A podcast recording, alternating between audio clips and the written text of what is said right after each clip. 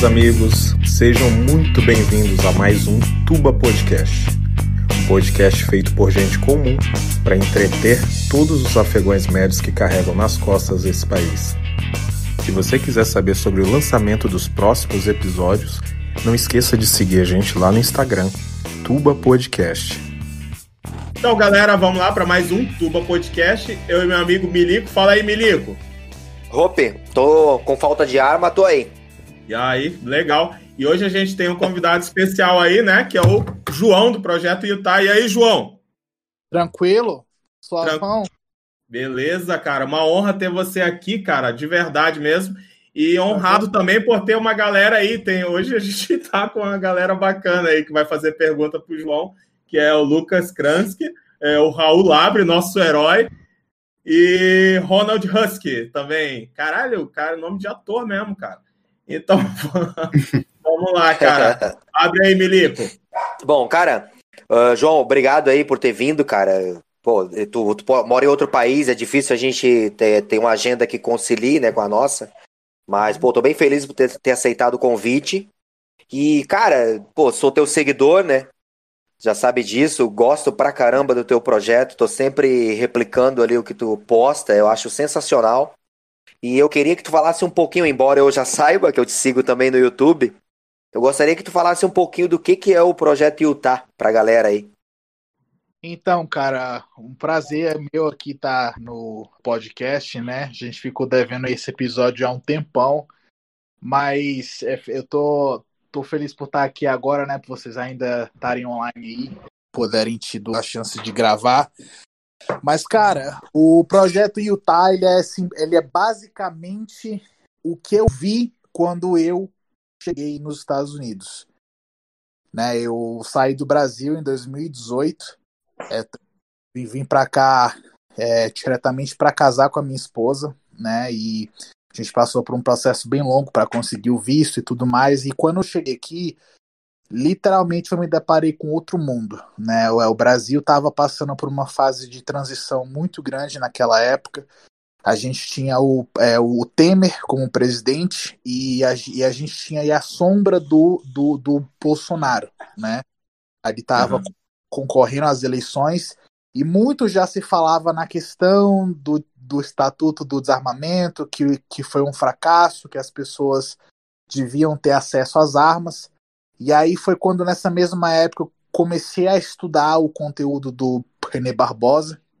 E ele falava muito né, que essa relação de armas e crimes ela não está diretamente ligada. E aí, nessa fase de transição, eu vim para cá e eu vi um outro mundo, cara. Eu cheguei a. Eu vim diretamente para o estado de Utah, que é onde eu moro, né? Utah fica basicamente no coração do Velho Oeste americano. E aqui a gente tem uma cultura armamentista extremamente forte e positiva. E foi o que eu vi quando eu cheguei aqui né? E eu vi loja de arma em toda esquina, vi as garagens da casa é, completamente abertas durante o dia, as casas sem portões. E eu fiquei assim, caralho, mano, é, por que, que isso acontece aqui e a gente não tem isso lá no Brasil? E quando a minha esposa me levou para conhecer a cidade, a gente passou em frente a uma loja de armas. E naquele dia eu senti uma coisa forte. Isso foi, isso foi, a, isso foi já três anos atrás, quase. Eu senti uma coisa muito forte falando para mim que eu deveria começar alguma coisa para levar conhecimento para o Brasil nessa área. Ah, isso foi. Eu literalmente senti uma, uma coisa na minha cabeça, foi. Acho que foi um chamado do alto, Legal. falando lá dentro, cara, você tem que começar alguma coisa para levar conhecimento para as pessoas nessa área. Nessa época eu não sabia de porra nenhuma, é, eu não era instrutor, nem nada, mas eu sabia que mais cedo ou mais tarde eu ia ter que fazer uma coisa para mostrar para o Brasil é, um lado muito mais profundo da, da questão da segurança pública, né? E basicamente o projeto Utah é isso. Tem esse nome Projeto Utah porque eu acredito que o estado de Utah é um exemplo de segurança pública para o mundo, né? E é isso que eu tento Show. passar para as pessoas através do meu canal e também da minha página. Entendi. O, o, João, então, assim, com um exemplo prático que você tem, a gente pode é, falar é, com segurança da influência direta das armas na, na segurança pública, né? Até mesmo para complementar, né? Porque o Estado não tem como tá. É aquilo que você sempre posta lá muita coisa, o pessoal lá do Hora de Armar, até mandar um abraço lá para o Robson e para a galera lá, o Vitão do 9mm também. A galera sempre enfatiza isso, Milico sempre fala muito isso também, que o Estado não tem como estar tá, né, onipresente, não tem como estar tá em todo lugar ao mesmo tempo. Então, é, inevitavelmente, o cidadão tem que ter uma forma de se proteger. Então, você uhum. que vive essa realidade aí, você pode afirmar para a gente na prática, né? Porque no Brasil é só especulações, né? Porque a gente não tem uma cultura armamentista, então Sim. muita coisa Sim. que a gente fala é suposição, né? É, mas você você pode falar na prática, principalmente através aí do, desse projeto muito bacana seu que tem, tem interferência direta, correto? Isso mesmo. Como eu falei, eu saí, no, eu saí do Brasil numa época de transição de muita especulação. Ah, uhum. porque isso, porque tem que tirar isso, e, né, e tinha outro falando, não, que, é, que armas matam, enfim. Mas quando eu cheguei aqui, eu vi na prática como isso funciona. Na prática. Né? E eu fui conversando com pessoas aqui, outras ali, eu fui perguntando, né? Todo mundo falava assim, eu tenho arma em casa, eu tenho arma em casa e a, o pessoal falava assim, uma é uma coisa que a gente sempre ouve no Brasil, mas foi quando eu ouvi isso de um americano pela primeira vez, é, foi quando acendeu a luz. Eu, eu tava indo trabalhar em algum lugar, eu tinha recém-chegado aqui, tinha um vizinho, tinha várias casas que ele construía, ele me chamou lá para fazer uma limpeza lá na rua. Eu pensei, cara, por que, que as casas ficam tão abertas assim, né? É, o, o dia inteiro. Aí ele falou, olha, cara, tipo, sabe que a gente tem arma aqui e qualquer pessoa que sabe que tem uma arma ali dentro da casa, ela vai pensar duas vezes antes de entrar ali dentro, né? E eu ouvi isso de um americano, né? Coisa que ouve sempre no Brasil, mas quando eu ouvi, cara, aquilo ali eu falei, cara, realmente é verdade. Sim, sim. Ele falou a mesma coisa, só que em um idioma diferente. Só isso, mas foi a mesma coisa sim. que eu ouvi no Brasil. E, cara, ontem uh, eu vou, vou trazer mais um ponto aqui, depois a galera entra aí para fazer perguntas, que acredito que a galera vai ter perguntas a respeito do que tu já citou. É uma uhum. coisa que me marcou muito ontem no nosso bate-papo lá com o pessoal do, do Hora de Armar foi quando tu comentou, João, que uh, nas escolas daí de Utah existem é, matérias, né, professores que falam sobre regras de segurança com armas de fogo. Tu podia explanar melhor para nós isso aí? Isso mesmo. É, é em, em, em, algumas escolas aqui em Utah, não são todas, mas algumas escolas, o professor de educação física, né, em determinado momento do semestre, ou eu não sei como funciona exatamente, mas algum, algum dia determinado daquele ano, ou um mês, é o professor de educação física, ele vai ficar responsável por ensinar regras de segurança com armas de fogo para as crianças que estão ali na escola, né? Então, sensacional. Por exemplo, então assim, como a gente aprende na escola que, por exemplo, é, o menino entra no banheiro do menino e a, e a menina entra no banheiro da menina, essa, é, essas coisas simples da vida, o professor Sim. ele pega um é um riflezinho lá, calibre 22, e ele ensina: olha, criançada, isso aqui é uma arma. Muito provavelmente o seu pai tem isso aqui em casa, né? Aí as crianças, ah, eu já vi isso daí, o meu pai tem também. E aí o professor ele fica encarregado de relembrar as crianças, né? Quais são as regras de segurança universais quando se trata de armas, né? Então, isso não é uma coisa que espanta as crianças aqui, né? Porque desde que elas nascem, o vô ou o pai tem uma arma em casa e muitas delas têm arminhas também, que são armas menores, né? A criançada que começa a tirar com calibre 22 e elas já sabem. Então isso não é mais surpresa, né? Quando alguém entra com uma com o rifle ali, eles já sabem o que, que é aquilo.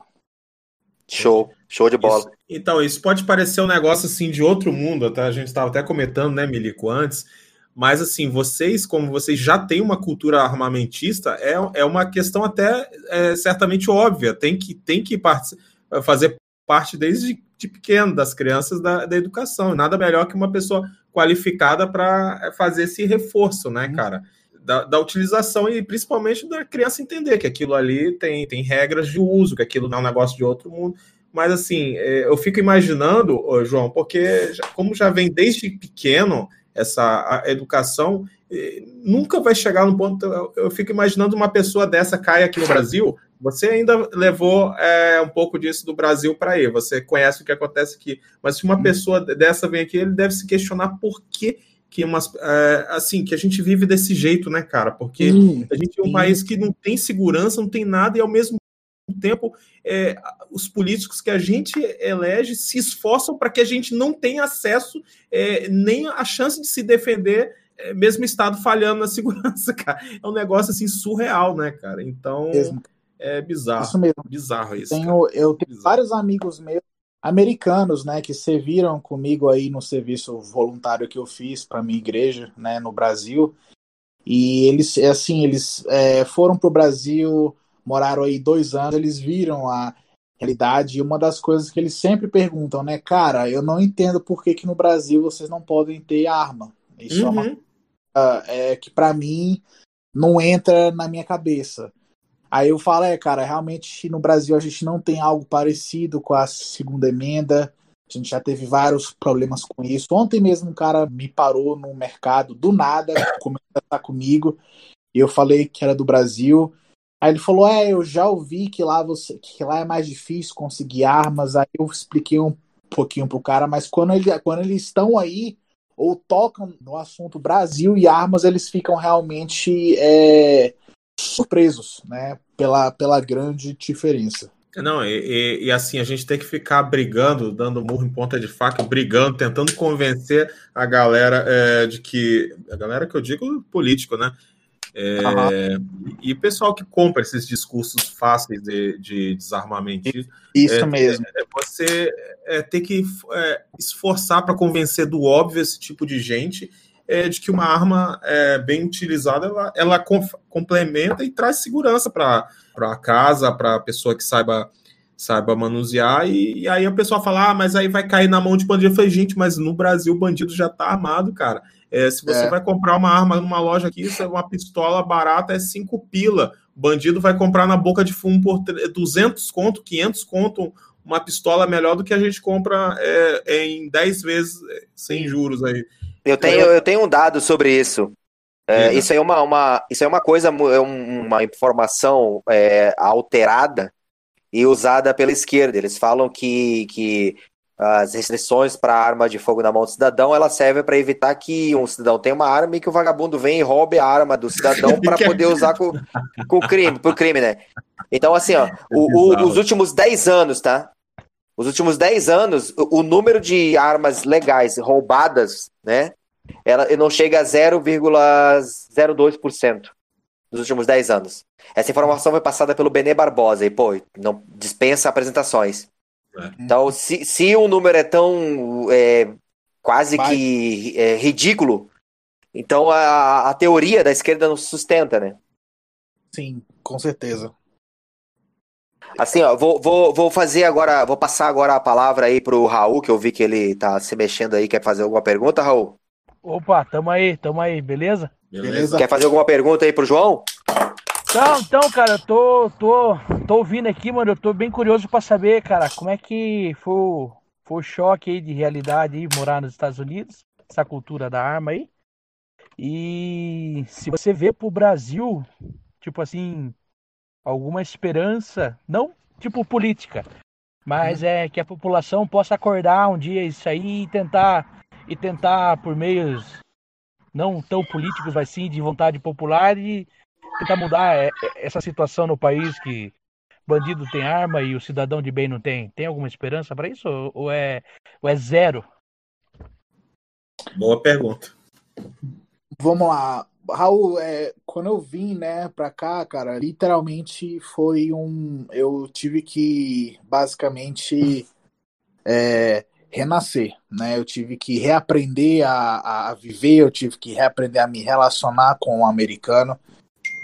Então, assim, é, a minha esposa é uma cidadã americana, eu sou o único acho que eu, eu sou o único brasileiro hoje na família dela, então assim, eu me é uma família muito grande e eu, eu tive que reaprender a, a pensar e a viver, né? Então, assim, muitas coisas. O, o que mais me deixou chocado nos Estados Unidos é a simplicidade das coisas. É como que as coisas são simples, são menos burocráticas, mas elas funcionam muito bem, né? Então, assim, é, eu fiquei chocado quando eu ia no mercado e eu vi aquele. É, aqui eles chamam de fast check, né? Que é quando você vai no mercado e é você que passa é, as suas compras no caixa e você que paga mesmo, né? Putz. Não tem uma pessoa ali para passar as suas compras. E aquilo me chamou muita atenção, né? É, para tirar a carteira de habilitação também é outra coisa fácil. Acho que assim eu, eu tive que pagar 40 dólares para tirar. Caralho!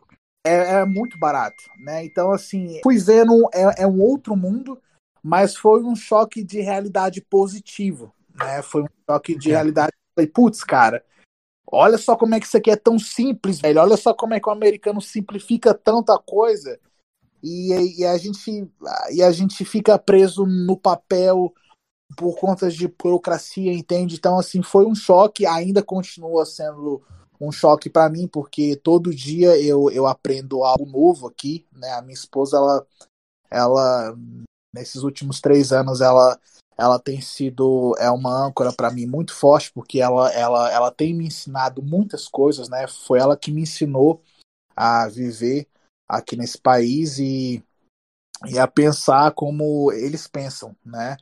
Agora, com relação à questão do armamento no Brasil, cara, se assim, se eu não acreditasse, né, eu não eu não estaria envolvido nisso, né? Como eu falei alguns dias no, no meu Instagram, é assim, cara, o projeto Utah é, é um projeto que realmente me tocou é, algum tempo atrás, foi uma ideia que veio e eu, eu tenho esse esse essa esse dom de confiar no meu instinto, né? Quando, quando alguma coisa fala para mim que eu tenho que fazer algo, eu vou lá e faço. Ah, mas eu vejo essa mudança a longo prazo. Não é uma coisa que eu diria que vai acontecer nos próximos dois anos, cinco anos, dez anos. Eu acho que é uma coisa que ah, é, tem potencial sim de mudar. Eu acho que a gente, é, acho que o brasileiro ele tem a capacidade de mudar muita coisa, né? É, querendo ou não, eu acredito que o brasileiro é um povo muito bom. Aí, infelizmente, nós ficamos refém, né, de, de, de bandidos aí né, na política. Mas eu acredito sim, Raul, eu, eu acredito sim que o dia é, o Brasil pode chegar perto do que os Estados Unidos é. E, e, como você mesmo falou, isso não vai acontecer pela política. Isso não vai acontecer pela política. Isso vai acontecer por, pela população mesmo, que talvez um dia decida, não, é, é a gente que manda, é a gente que é, a gente vai ter armas agora e a gente não quer saber. Eu, eu sinto dessa forma.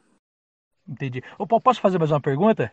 Sim, claro. Tá, ô, ô, Raul, ô, Raul, não pergunta Oi. dos travecos dos, dos Estados Unidos, cara. não, Deus me livre. Pô, cara de igreja aí, Melico. Respeita o cara, velho. Pô, cara missionário, mano. Não, Fala aí. Fala aí, Raul. Não, não, uma pergunta séria, assim, é. Tipo assim, quando os caras perguntam do Brasil pra você, assim, não uhum. dá um, uma vergonha, velho, você contar como que funciona o nosso país, cara? Um exemplo, tipo, o Celso de Mello. O cara libertou lá o, o traficante do PCC lá, velho. Ah. Tipo, como explicar isso aí pro cara, velho? E prende jornalista, sem prova. É isso, daí o Alexandre de Moraes, ele prende lá o Ostak, o cara cai, se quebra tudo, a Sara Winter lá. Não, puta, não e, e, o pior, só complementando aí, o cara, o cara, a Polícia Federal vai prender o cara que nem quando foi prender o Ala dos Santos, a polícia vai com vergonha e chega pro cara e fala, porra, eu sou seu seguidor, cara, desculpa aí, e, é, com o Bernardo Kessler também, ele, a Polícia Federal pedindo desculpa que estava é, apreendendo as coisas, pô, mas não era culpa deles, é o Alexandre de Moraes que mandou. É, é tipo, como explicar isso aí para um gringo lá fora, velho, que nem você, casada com uma americana, velho? Qual, é, qual, é a sensação, cara? Posso Olha, interromper cara... rapidinho, só para complementar também? O, o, os políticos aí também fazem hashtag para, sei lá, para ir contra o impeachment do Trump, alguma coisa assim? fazem marca d'água? O Pence lá faz marca d'água? então, é, a minha esposa, ela, ela morou no Brasil, né? Ela sabe a realidade do Brasil, então, assim, ela é a pessoa mais próxima de mim que sabe o, o, o que, que acontece aí, né? Se eu falar para ela hoje, olha, é, olha, cara, no dia que eu mostrei o vídeo para ela, da, e acho que vocês viram esse vídeo também, esse, esse vídeo saiu aqui, ó, umas três semanas atrás, é do, é do, do governo de São Paulo soltando é, os bandidos para ir passar. Puta que pariu, isso foi foda. Ah, os caras fazendo Cooper. Isso mesmo. da cadeia. Isso, eu, eu mostrei aquilo para ela, aquilo chocou ela, né? Ela, ela perguntou, a pergunta dela foi, por quê? Por que eles estão fazendo isso? E eu, e eu, cara, eu não, assim, eu confesso que eu, eu a única resposta que eu tive para dar para ela foi porque o governo é idiota. É isso. Mas assim, quando o eu povo entro... mais ainda, né, é, João? Porque aceita, né? Isso mesmo. E aí, assim, mas assim, cara, quando eu me deparo com alguém que pergunta para mim, pô, tá onde que você é? Ah, eu sou do Brasil. É, geralmente as pessoas elas ficam, caramba, cara, que legal. Eu, eu, aqui assim, eu moro em Utah, então assim, a maioria da população aqui é membro da igreja Mormon, a maioria serviu missão e uma grande parte foi para o Brasil. Então, assim, não é muito raro encontrar algum americano que já esteve aí no Brasil e sabe falar português. Então, quando eu Pô, falo que Brasil, é, mano, é isso. É, eu vou eu vou falar mais para frente sobre isso.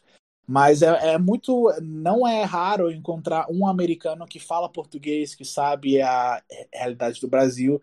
E quando eu falo que sou brasileiro, eles raramente perguntam sobre a política pelo menos aqui em Utah, eles, eles falam, pô, cara, vocês têm uma comida ótima, é, vocês cozinham muito bem.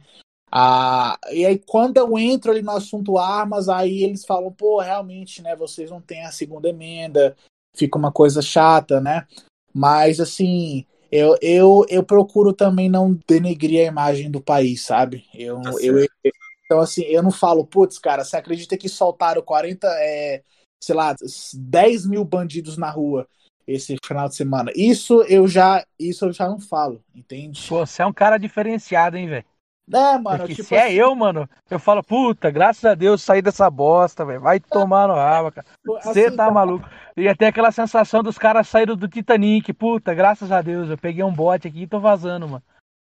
Olha, ontem mesmo que eu tava, eu fui no mercado e um cara me parou. Ele tava com a esposa dele, ele me perguntou onde é que onde é que ele achava, sei lá, ele tava procurando alguma coisa lá e é muito normal o americano, cara. É, ele parar você para conversar e conversar com você como se já te conhecesse há anos. Isso, isso é uma coisa que me deixou muito surpreso é, é uma coisa que me chama muita atenção. E esse cara ele perguntou para mim, né? Putz, de onde que você é e tal? Eu falei, ah, eu sou do Brasil e tal. Ele, pô, legal, cara. Eu, eu conheço uma pessoa que foi pro Brasil, a comida de vocês é muito boa e tal. E aí ele começou a perguntar o que, que eu faço e tal. E aí fui conversando, conversando, conversando. Mas nesse ponto aí, cara, tipo, quando, quando eles ouvem falar do Brasil, eles raramente associam a corrupção. Eles associam a mais comida, é, Rio de Janeiro, entende? Mais aquele lado assim que o, que o americano vê como turista, é entende? É aquela visão clássica que o mundo tem do Brasil, né? Futebol, Cristo Rio Redentor, de Janeiro, né? Carnaval, Cristo Redentor, mulher gostosa, que quando você chega lá em Copacabana não tem nada daquilo, tem um monte de mulher feia, viado e pedinte. Então, então é isso. Vamos, vamos é, passar aí que deve ter mais. Lucas, quer perguntar alguma coisa, Lucas? Sim, por favor. É, João, eu queria saber, no, no seu projeto, tem outros envolvidos, americanos, brasileiros que moram aí ou aqui? Como é que está tá desenvolvendo o projeto? Boa. Boa pergunta, Lucas. Então, cara, o, é, é, é, o projeto Utah, no momento, ele só é eu e minha esposa. Né? A minha esposa, ela me ajuda, assim, alguns takes que eu preciso fazer no vídeo, ela me ajuda. Mas no momento, só tem eu trabalhando nele, né? Ah, eu busco, assim, é, quando eu preciso que alguém apareça no vídeo, eu vou lá e aí vou atrás, né? E assim, eu tenho bons parceiros aí no Brasil, né? Tem, a, tem o Robson da página Hora de Armar, tem, tem outras pessoas que a gente vai conhecendo ali no Instagram, né? Mas aqui mesmo, onde eu moro, aqui em Salt Lake, é um projeto que ainda está crescendo e, e ainda está sobre, sobre a minha responsabilidade. Então só tem eu é, envolvido nele. Pô, muito massa, cara. Muito legal. Sucesso aí pro projeto, cara.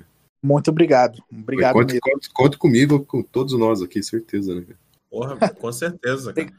Quando, com certeza. quando, Pode falar, Turbante. Não, não, pode falar. É, não, só ia falar que, que eu acho massa as postagens lá, que esse é um projeto muito sério, mas o, o João às vezes posta umas paradas engraçadas lá, com ironia lá sobre essa questão.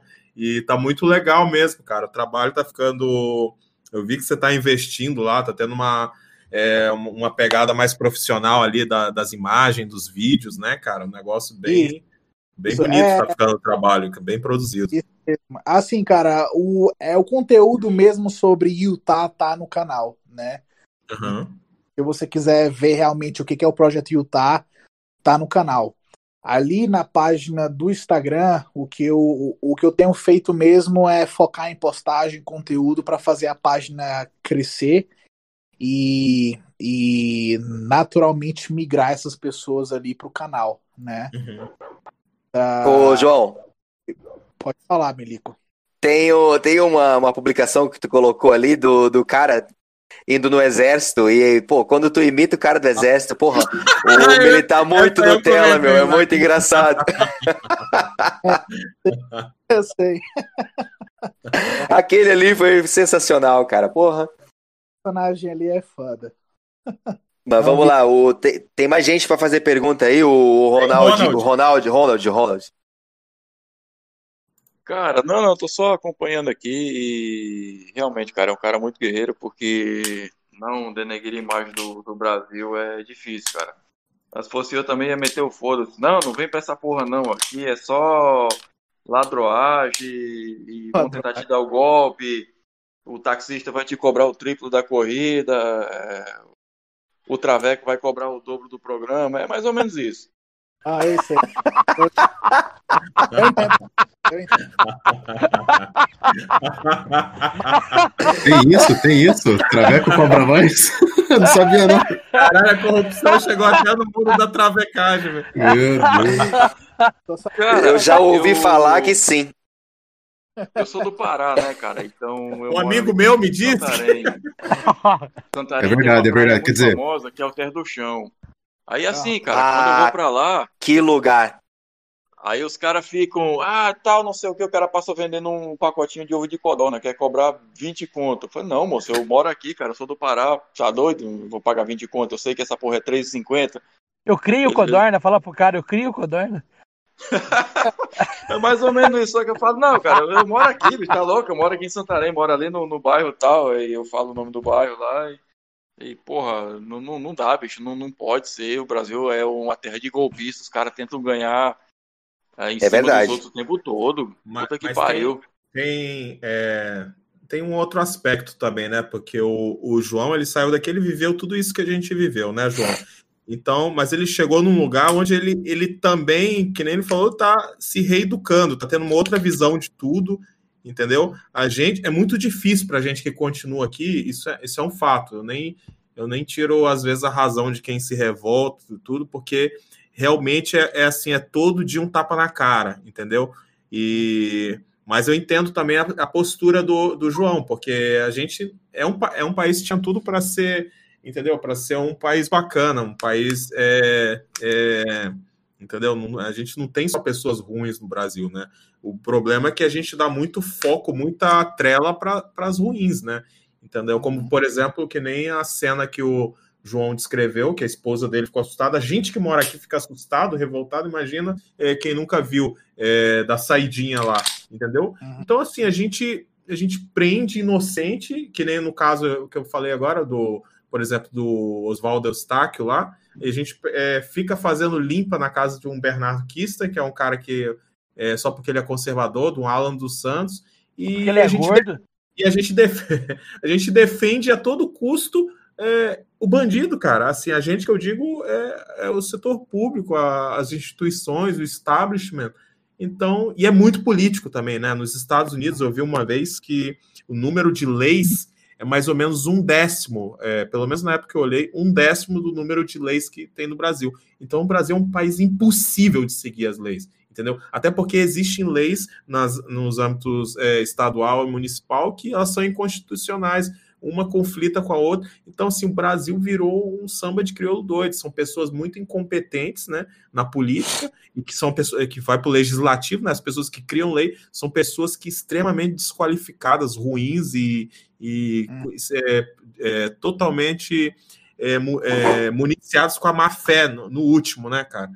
Então, assim, é muito difícil. Eu acho que é, é, sim uma benção, né, conseguir nesse momento sair do Brasil, mas eu acho bonito é, essa parada do, do João, dele, dele ainda ter esse carinho, ele evitar de, de queimar o país e, uhum. e dele fazer esse projeto para a gente, né? Porque o projeto Utah, tudo que está ali está em português, então é, é para o brasileiro, ver se toma, é, entender como funciona lá, pelo menos é a, é a, imagem que eu tenho do projeto, entender como funciona lá e quem sabe uhum. para a gente tentar aplicar aqui, né, cara? A gente vê que é possível, entendeu? Isso é, eu acho muito bacana quando, quando o João mostra lá como é que é o, estilo de vida, como é que são as coisas, ele faz piada e realmente, esse outro dia ele estava mostrando ele com a arma no, no, no mercado, assim, é como se estivesse mostrando, sei lá, como se estivesse puxando a carteira da calça, né? Não é nada demais é, lá e aqui a gente é para ter um estilingue já, dependendo do lado do espectro político que você tá, você já é visto como um bandido, né? Mas, cara, é foda, porque o, o, o ser humano ele sempre vai lembrar só da, da parte ruim das coisas, né? Então, ver o João fazendo isso daí, lembrando a parte boa, é sensacional. Vou citar um exemplo para vocês. Quem é que, se eu, se eu falar aqui, é, setembro de 2001, vocês vão lembrar de quê? É, o Gêmeas aniversário. Todo mundo lembra das Torres Gêmeas, entendeu? Ninguém lembra que o Bush conseguiu reverter a fraude lá de, do, da eleição de 2000 contra o Gore, entendeu? Que foi uma baita Verdade. vitória para o republicano. Ninguém lembra, por exemplo, Silvio Santos foi tema do, do de, de, da, da, de, do, do, do enredo de escola de samba.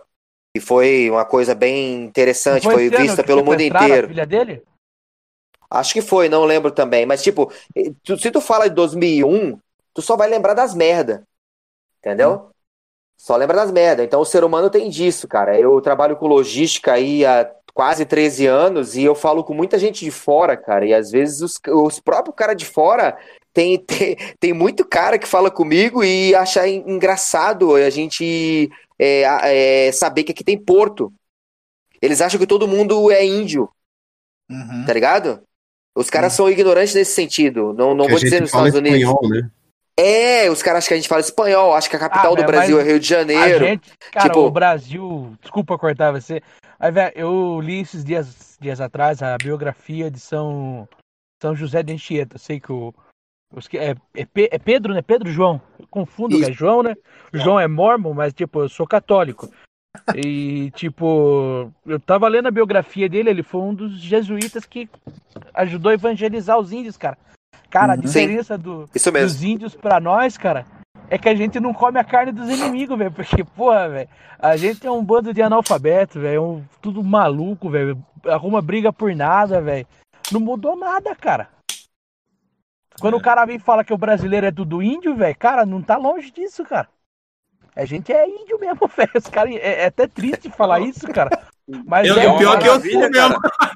pior que eu sou É uma mesmo. maravilha tu dizer que mora no Pará, cara. Os caras pensam que tu anda com uma onça na coleira, monta no jacaré, esse tipo de coisa. Puta que pariu. Porra, Santarém tem um porto do caralho lá que. É tem, da... já tive ali. Já tive ali. Santarém Então, eu quase. Atende a, atende a Bung, cara. Tem o porto de, de Itaituba, que atende a, a galera dos grãos, que vem do, do Mato Grosso. Aí os caras pensam, ah, mora no Pará, beleza, dá flechada nos outros e come carne de jacaré. Não, e outra, okay, carne outra, de jacaré, é eu, tô, eu tô voltando. Mas não é assim.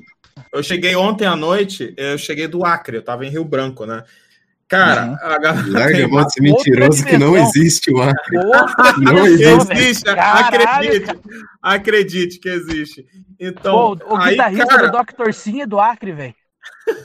Aí, eu voltando, chega lá, você imagina que vai ter onça andando na rua, todo mundo pergunta isso. Cara, a maior frustração minha é que, cara, eu queria comer uma porrada de coisa diferente, que eu gosto da comida lá daquela região, né? Até porque eu sou nascido ali pelaquela região. Porra, cara, maior frustração, porque hoje é uma cidade lá de 400 e tantos mil habitantes, Rio Branco, totalmente urbana, não tem porra nenhuma, nem para turismo, assim, de você ver um papagaio que seja, cara, não tem nada. É lá o rolezinho da galera virou pub, virou tudo. Eu falei, cara, não tem nenhum balneário, alguma coisa aí. A pessoa, não. Eu falei, passa um rio no meio da cidade, cara, não tem, tem mal é mal. Aí você vê, ah, vou ver umas canoas, andar de canoa, cara. É, primeiro que foi, eu ia até filmar esse negócio para mostrar pro Milico, cara. Cara, a maior anarquia da galáxia que eu vi de jet ski, lancha, essas coisas lá, velho. Porra, aqui no Rio de Janeiro, que eu acho que a galera não é civilizada, mas é, pelo menos tem fiscalização de capitania dos postos, o nego fica fingindo que é, fica pianinho. Cara, lá, nego tirando fina.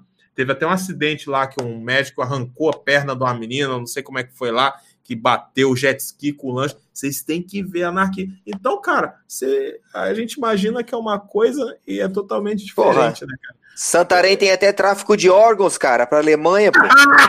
Essa história. tem, tem, tem, tem. Tem, tem muito, cara. Não tem, tem Ronald? Não tem, Ronald? Pô, cara, os caras descem desce no, no, navio lá cheio de gringo e tal, vai andar ali no Mercadão 2000. Os caras vamos... extrapolam no preço, os caras vão, vão lá e pegam as putas. Moça, é, é, o maior piseiro do mundo. Você precisa ver como é que é a desgraceira. Caramba, em Alemanha. 2015, mas, cara, mas, se não galera... me engano, 2015, teve um navio que passou acho que uns quatro meses lá. Foi na época que deu uma seca do caralho no Pará. O navio passou acho que uns quatro meses lá, socado na areia lá. Não ia nem pra frente nem pra trás. Não sei nem como é que fizeram. Mas galera, vamos, vamos voltar aí para o foco aí, para a gente não assustar o João.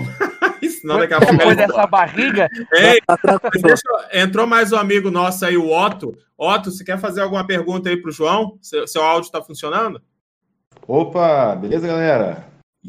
Fala aí. Tá, tá, tá. tá funcionando. Quer fazer alguma pergunta para o João aí do projeto Utah? Ah, cara, no momento só tô acompanhando vocês mesmo aqui. Eu peguei a conversa no meio aí, tô só escutando. Ah, Não, beleza, então. Mais alguém quer fazer alguma pergunta? A gente pode seguir aí. Bom, eu queria. Pode seguir, cara, pode seguir. Pode ir. Taca ali velho. É, quando você criou o projeto, qual foi a reação da sua esposa, já que você disse que ela te ajuda tanto? Cara, ela, assim, foi o seguinte, né? É, quando eu tive a ideia do projeto Utah, eu sabia que eu tinha que fazer uma parada fora da curva, né? Eu eu tinha esse desejo, né, de fazer uma coisa que não existe, que, que ainda ninguém estava fazendo no Brasil. Então eu sabia que para isso eu precisaria eu precisaria investir dinheiro em alguns equipamentos, né? E nós tivemos uma conversa no final de 2019, se eu não me engano, né? Foi no finalzinho de 2019. Ah, eu tive uma conversa com ela, falei, a gente sentou para conversar, eu falei para ela, Chantel, né, tem um projeto que eu tô querendo fazer e tudo mais e eu vou precisar investir uma certa grana aqui, aqui, aqui, aqui, né? E eu só quero te falar que é uma coisa que tá que eu preciso fazer, é uma coisa que tá a realmente me pedindo para eu fazer, né? E a princípio a, a, ela falou tudo bem, né? Mas assim ela ficou um pouco assustada porque realmente é, a, a, o valor que eu investi não foi um valor é, baixo, né? Era um valor que. Era essa a minha próxima pergunta, até. Pô, desculpa o cachorro aí, galera. É, o, esse, esse, todos esses equipamentos que eu tenho aqui, né, que eu uso para criar conteúdo, era suficiente para a gente ter dado entrada em uma casa aqui nos Estados Unidos. Caralho. É, então assim, é uma coisa que eu falei para ela, falei, Chantel, a gente vai fazer isso, o projeto Utah vai, vai precisar sair do papel, eu vou precisar é, é, colocar dinheiro aqui, aqui, eu preciso é, aprender a fazer isso, eu preciso é, me conectar com essa pessoa. E justamente. É, então, assim, a, ela foi vendo todos os equipamentos chegando aqui em casa, né? Todo o meu empenho para aprender a usar e, enfim, e começar a criar o, é, o conteúdo. Mas, assim, eu, eu, ela fica muito feliz hoje, né? Com o crescimento da página.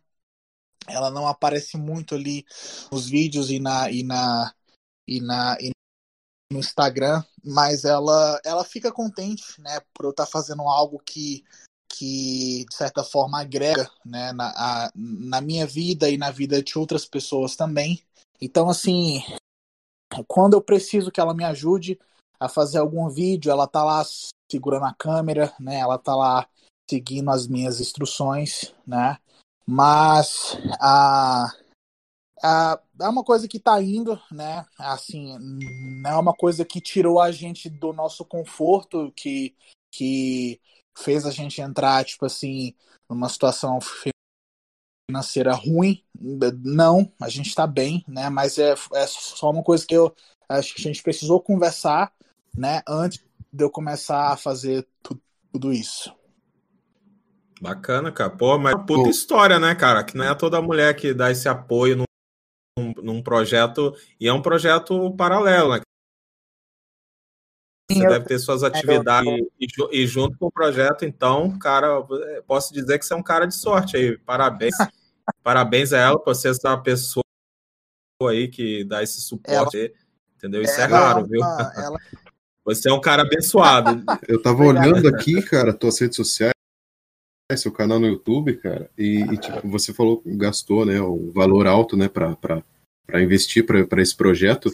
Eu tava vendo, investiu muito bem, porque o conteúdo é muito bom, tanto no Instagram, tanto no YouTube. Assim, tipo, é recomendadíssimo que todo mundo siga. Eu tava vendo as curtidas, muita página relevante acompanha o seu, o seu conteúdo, cara. Então, tipo, muito legal isso.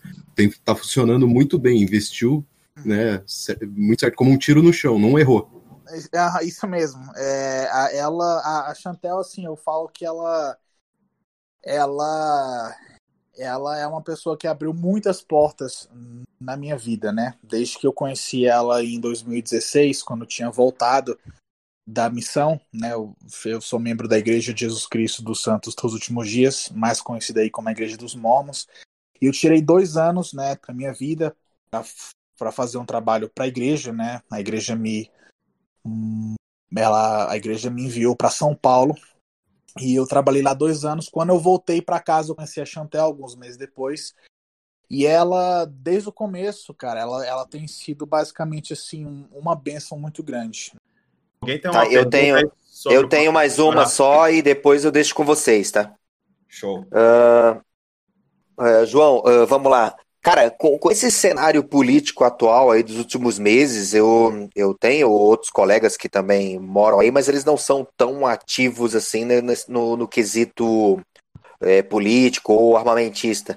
Mas é, já foi comprovado por eles que teve uma, uma corrida né, meio que desenfreada né, da população armamentista para estocar munição e armamento. O que, que tu pode dizer para nós sobre isso aí? É, isso foi verdade. Quando isso, na verdade, começou, não foi com a, com, a, com, a, com as eleições, ela começou com o coronavírus, em março. Né? Março, maio, é, a, a pandemia estourou e aí o pessoal começou a ir para as lojas comprar tudo que via pela frente. Eu lembro que em março eu tinha acabado de sair de um curso e eu, e eu tava indo no mercado com a Chantel e quando a gente chegou lá não tinha nada. Simplesmente nada. O pessoal rapou. E aí, é, não ficou feio, né? Aqui é, é, é, o, é, é, o pessoal conseguiu repor, é, o pessoal ficou mais calmo é, comparado a outros estados. Mas o lance das armas e munição, isso aconteceu sim de fato. Até hoje está tendo esse problema. E vários lojistas, né, acreditam que para a situação voltar ao normal, é, vai levar aí pelo menos uns dois anos para que esse, é, é, é, essa demanda de arma e munição volte ao normal. Né? Para você ter uma ideia, antes a gente comprava aqui uma caixa de 50 tiros para a pistola 9mm por mais ou menos entre 9 a 11 dólares. É uma caixa com 50 tiros. Cara. É, houve uma caixa, houve uma caixa só aqui em Salt Lake City, tá custando 25. Né? Caramba! E lá em Las Vegas, foi agora mais ou menos há um mês, é, um mês e meio atrás, tinha uma loja vendendo a 45 dólares. Uma caixa com 50. Então, assim, pode parecer barato, mas quem paga em dólar, isso já é um absurdo, né? Você fala assim, putz, cara, 50 tiros por 45 dólares, nunca que eu vou pagar isso, né? Porque, assim, o preço normal é tá os 9 a 11 dólares, entende? Uma caixa com 50. Então, assim, Sim. a demanda ainda está muito alta, né? As lojas estão tendo uma certa dificuldade. Todo dia tem que fazer pedido para para vários calibres, né? Porque o pessoal, quando chega, é assim, dentro de, sei lá, de uma semana o estoque já tá vazio. Deixa eu fazer uma Cara, pergunta aqui, aqui... É, de curiosidade mesmo, que eu acho que é uma ah. pergunta até meio, meio infantil, mas é, eu, eu tenho, deu curiosidade de perguntar. Quantas armas é, você tem, João? Cara, eu tenho. São? Não, sem problema. Eu tenho. Eu, hoje, atualmente, em casa, eu tenho três. Uhum. Tenho três. Quais, Quais armas? Eu tenho, ah, eu tenho uma espingarda calibre 12, né? Uhum. Uma, uma Remington 870. Eu tenho uma pistola 9mm, né? Que é a minha. É, é, é, ela, ela é da marca HK. E eu tenho, eu, eu tenho meu fuzil R15, que é de uma marca chamada Rock River, né? Não é uma marca muito famosa aqui nos Estados Unidos, mas é uma marca que produz é, é, armas muito boas, né? Eles são muito bem feitos. Então, assim, eventualmente, esse ano agora de 2021, eu pretendo começar a adquirir mais, porque eu quero mostrar no canal como que compra uma arma, né?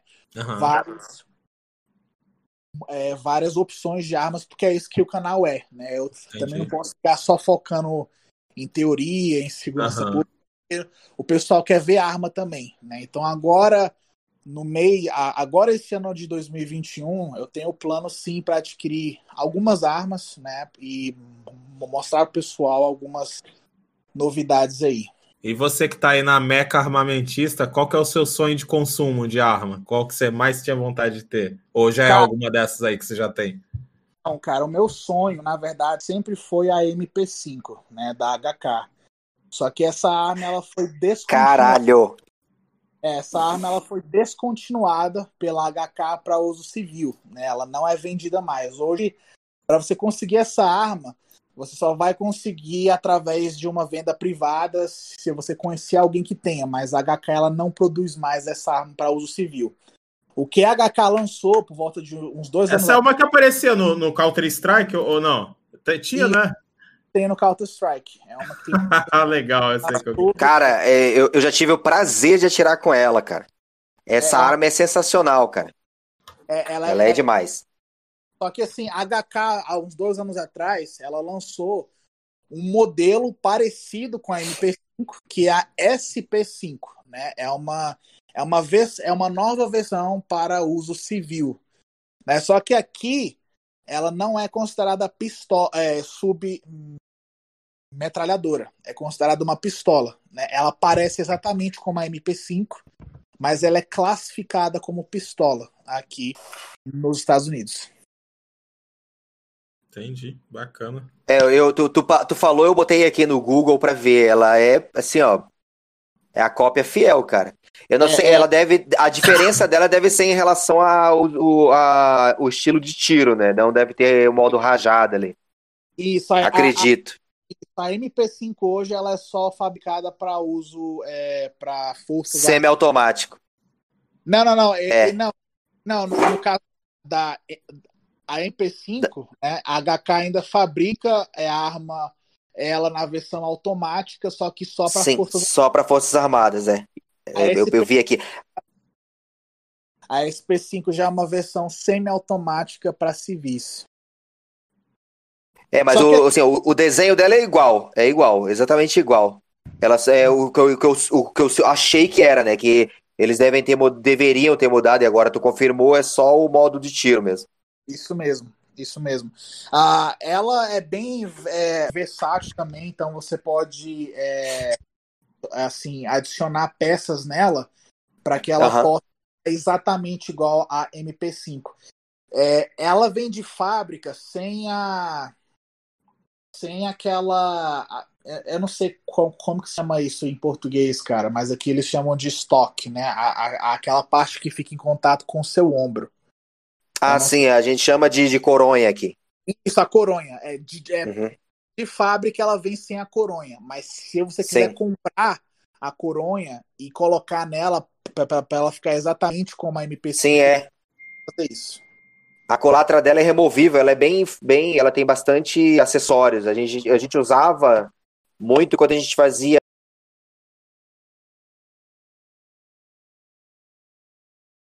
incursões pode, que a gente pode, pode. Ô, seu João, meu Pode falar.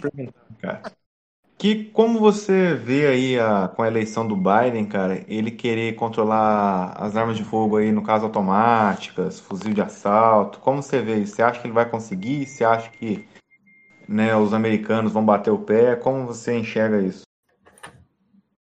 Bom, cara, eu vejo da seguinte forma. É, eu acho que ele vai ter uma, uma, uma dificuldade muito grande para passar isso, né? Assim, eu, eu, eu, eu, te, eu tenho falado com muita frequência que o Joe Biden ele é um Bolsonaro às avessas, né? Então, assim, ele é um esquerdista que não vai ter apoio no Senado, né? O Bolsonaro ele já é o quê? Ele é um cano que não tem apoio. Então, é a mesma situação aqui. Hoje a maioria do Senado, né, é composta por senadores republicanos. Então, assim, se ele quiser passar, se ele quiser passar alguma lei que controle armas, ela vai ter que ser votada primeiro, né? Então, assim, é, ele vai encontrar vários senadores republicanos ali, que muito provável, eu acredito que vai votar não, né, por qualquer controle de armas que ele tente a fazer, mas eu não duvido de nada, né? Eu não, eu não, eu não, eu não, é, como é que fala? Eu não submexi. Cara, qual a palavra? Eu não, subestimo. Eu subestimo. não subestimo o Joe Biden. Eu não vou subestimar ele. Mas o que eu vejo é o seguinte, cara. É, a gente não tem registro de armas nos Estados Unidos. Né? Então, por exemplo, o governo federal tem acesso, ele não sabe quantas armas eu tenho. Né? As minhas armas elas não estão associadas ao meu nome, ao meu endereço ou meu CPF, né? Então é, ele não sabe, ele não sabe que eu tenho essas armas. Então as três armas que eu tenho aqui em casa hoje, ele, ele nunca vai ter acesso a elas. Mas caso caso ele passe alguma lei, as futuras armas que eu compre pode sofrer alguma alguma mudança. Mas a gente tem que lembrar também que cada estado nos Estados Unidos é uma confederação. É isso que é, esse que é pontuar depois. Então, assim, ainda que ele fale, olha, a arma está proibido, cada estado ainda tem a liberdade para falar o que quer ou não, né? Então, assim, eu acho muito difícil estados do oeste, né, que por exemplo Utah, Idaho, Colorado, Arizona ou é, Wyoming, que são os estados mais armados aqui dessa área aceitarem qualquer controle de armas aqui. Né? Então eu acho muito difícil é, ele tentar passar alguma coisa. Até porque, cara, é, os Estados Unidos é um país que tem uma dimensão assim, cara, continental. É um país gigante. Então, assim, cara, esse, é impossível desse governo, de algum presidente, tentar a arma de alguém aqui. É impossível. Até porque, como eu falei, não existe registro. Então, assim, se alguém quiser ir lá e, e, devolver a sua arma, isso vai ser por vontade própria, porque o governo não tem como fazer isso. A não ser que ele saia batendo na porta de todo mundo, de porta em porta, perguntando quem é que tem uma arma, é impossível dele saber quem tem uma arma ou não. Né? Então, assim, eu eu ainda confio na soberania do estado onde eu moro, né, para falar que aqui a gente ainda vai ser um santuário da segunda emenda. Como a gente já vê isso acontecendo em vários estados, né? É, alguns estados eles já se tornaram santuários, né? O, isso, isso, isso acontece quando o estado ele passa uma resolução da população e o governo. Então, quando você ouve, por exemplo, ah, tal estado se tornou um santuário da segunda emenda, é que o estado ele reconheceu que a população não quer nenhum controle de armas. É, hoje, Interessante, não sabia. se eu não me engano, tem três ou quatro estados que hoje são santuários. Então, assim, ainda que, ainda que o governo federal fale, ah, não pode, esses estados já decretaram foda-se, a gente não tá nem aí para sua opinião, entende? É, tem alguns grupos aqui em Utah que estão tentando tornar Utah um santuário também. Né? Eles estão tentando passar uma resolução para que nenhuma influência do governo federal chegue aqui no estado. Foda, hein? Mas é isso. É. Alguém mais alguma pergunta aí? Vamos chegar é, Eu só queria. Eu, eu ia perguntar mais ou menos isso, mas é um, mais um. Pode falar, Raul. Uma dúvida falar, que eu tenho. Fala aí, é, Raul. Corre, corre algum risco tipo assim, tem são quatro anos de mandato. Nesses quatro anos, assim, ouviu o Taiguara, acho que o Taiguara Fernandes falando de vários problemas que houve na Guerra Civil Americana na época. Tá acontecendo esses mesmos problemas agora. Corre o risco de haver uma guerra, assim, tipo, civil, ou é conto da caronchinha, cara? Olha, cara, tipo, eu vou ser bem honesto com você. É, o que eu tenho visto aqui nos Estados Unidos é esse ano, esse ano de 2020 foi um ano bem agressivo na política. É, as pessoas em si elas estão ficando mais agressivas com as suas opiniões, né? Então, Entendo. você, eu não, eu não vou mentir e falar não, isso não vai acontecer, porque, cara, eu vi uma divisão muito grande politicamente aqui nos Estados Unidos é, pessoas até mesmo que antes eram minhas amigas, hoje falar para mim, cara, eu não, eu, eu não gosto mais de você porque eu não concordo com a sua opinião. Né? Eu tinha, inclusive, uma colega aqui, americana, que eu conheci no Brasil, quando ela estava servindo missão aí, e acabei descobrindo que ela, ela gosta das ideias do Partido Democrata. E no meu Facebook, cara, eu sempre tô postando, eu sempre tô postando posts assim, cara, tirando sarro com político tanto de esquerda ou direita. E ela ficou extremamente ofendida com algumas postagens que eu fiz e ela falou: Olha, eu não gosto dos seus posts, eu não gosto da sua opinião. Então, assim, tá tendo uma divisão muito grande. Tudo isso que tá acontecendo, cara, pode levar assim a algum, a, a algum tipo de evento, né? A gente viu aí esse ano os protestos do BLM, do, é, do Antifa, né? teve outros grupos também de direita aqui que foram para as ruas também a, atrás desses caras. Então assim tá tá um cenário muito quente, né? Então assim eu não duvido que possa acontecer alguma coisa, né? Porque os Estados Unidos quando acontece alguma merda aqui acontece de forma grande, né? É, isso já é uma questão cultural mesmo do americano quando acontece alguma merda ele ir para a rua mesmo e tocar o pau, né? esse último acontecimento agora que teve lá em Washington DC, né? Infelizmente uma mulher acabou morrendo com um tiro, né? Tava lá dentro. A, do... a queima-roupa, né, velho? Isso mesmo. Então, assim, cara, eu não duvido. Se isso, é, olha só, se uma mulher morreu lá dentro porque ela tava protestando por conta de uma fraude, mano, eu não duvido que alguma coisa assim, alguma guerra possa acontecer por conta de política, né? Assim, eu quero acreditar, cara, assim que que vão ser quatro anos que eu não, não vou concordar, mas eu não quero que seja uma merda para todo mundo, entende? Porque assim não é não é o primeiro político de esquerda que a gente tem como presidente. E não vai ser o último, né? A gente teve, a gente teve aí o Obama, a gente teve o John Kennedy, a gente teve outros aí que eram de esquerda. Não é o primeiro e nem vai ser o último. Mas eu vejo sim que o Joe Biden tem umas pautas assim, cara, que já que já mostra que a gente está chegando no fim do mundo, sabe? Né? Já tá, assim, a merda já tá acontecendo de, de uma forma mais forte. Beleza. É. Vou ter que tomar mais uma pinga pra ir dormir agora, velho. Ah, mas é o certo, Raul, é o certo, né? Hora dessa. Mas beleza, galera. E aí, Milico? Que, vamos encerrar aí? O que, que, você, que, que você manda aí de mensagem final?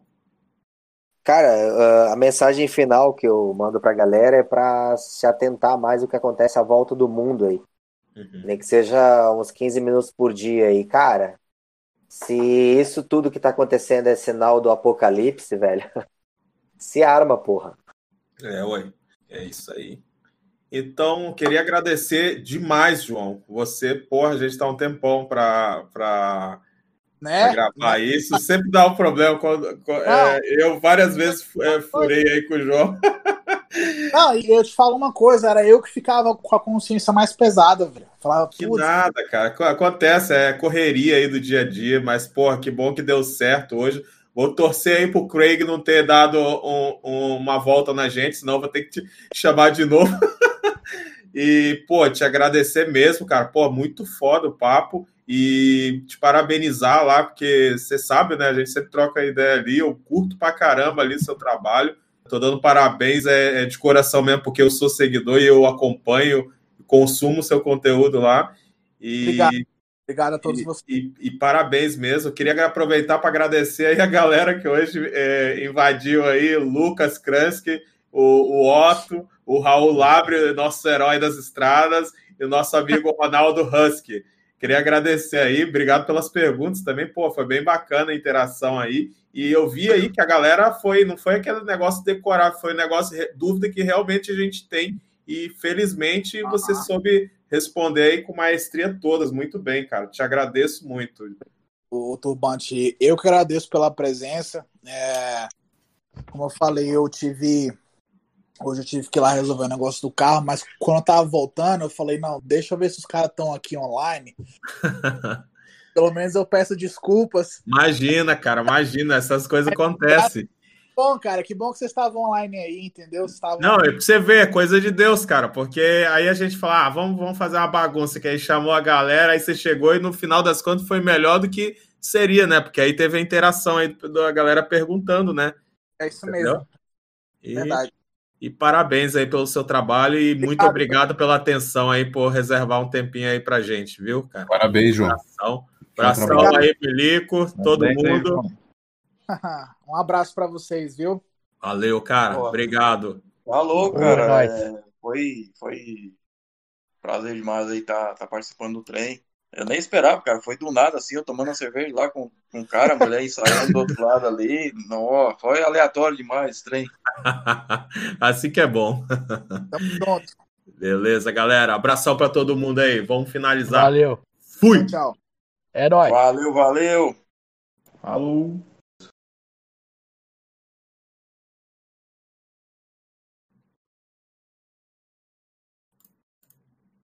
Faz tempo que eu não uso isso aqui, nem sei como é que sai mais, cara.